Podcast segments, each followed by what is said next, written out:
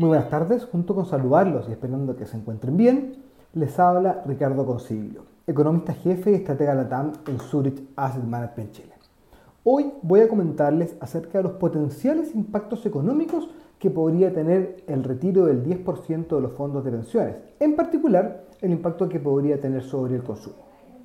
Como todos sabemos, el día de mañana los afiliados podrán comenzar a solicitarle a sus AFPs el retiro del 10% de sus ahorros, con un monto mínimo de 35 UEFs y máximo de 150 UEFs, o bien el total de sus ahorros si los saldos en su cuenta de capitalización individual son menores que 35 UEFs. Surge con esto la pregunta de qué harán los cotizantes con estos recursos. En este comentario nos enfocaremos en el potencial impacto que este retiro podría tener en el consumo. Si bien todavía es difícil poder tener un número concreto, intentamos realizar una sensibilización para poder tener un rango razonable del impacto sobre el consumo. Para eso utilizamos información de la Superintendencia de Pensiones junto a nuestras propias estimaciones de cuánto podría ser el monto máximo a retirar, así como la cantidad de personas que retiraría separándolas en cuatro tramos, los que retiran todos sus ahorros, los que retiran el millón de pesos o las 35 UEFs, los que retiran el 10% y finalmente los que retiran el máximo de 150 UEFs. Además, usamos datos de la encuesta de la Cámara de Comercio de Santiago respecto del uso de los que los cotizantes le darán a estos recursos, separados por nivel socioeconómico, así como la información de esta y de la encuesta CADEM respecto del porcentaje de los cotizantes que retirarían los fondos.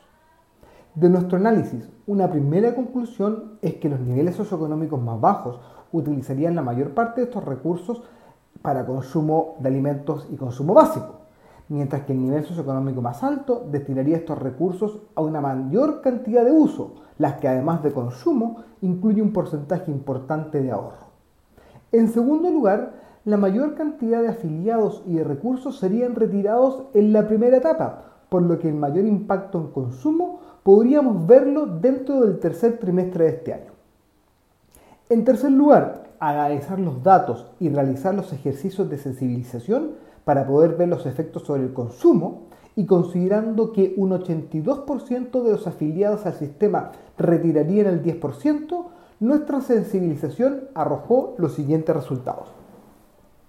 Del total de fondos retirados, esperamos que entre un 34 y un 46% podrían ser destinados a consumo, con lo que podría haber un efecto en PIB entre 2,2 y 3 puntos del PIB. De los distintos escenarios analizados, utilizamos como escenario base de nuestra estimación el que tiene un impacto en el PIB de 2,5%, lo que representa una inyección al consumo del orden de los 6.200 millones de dólares.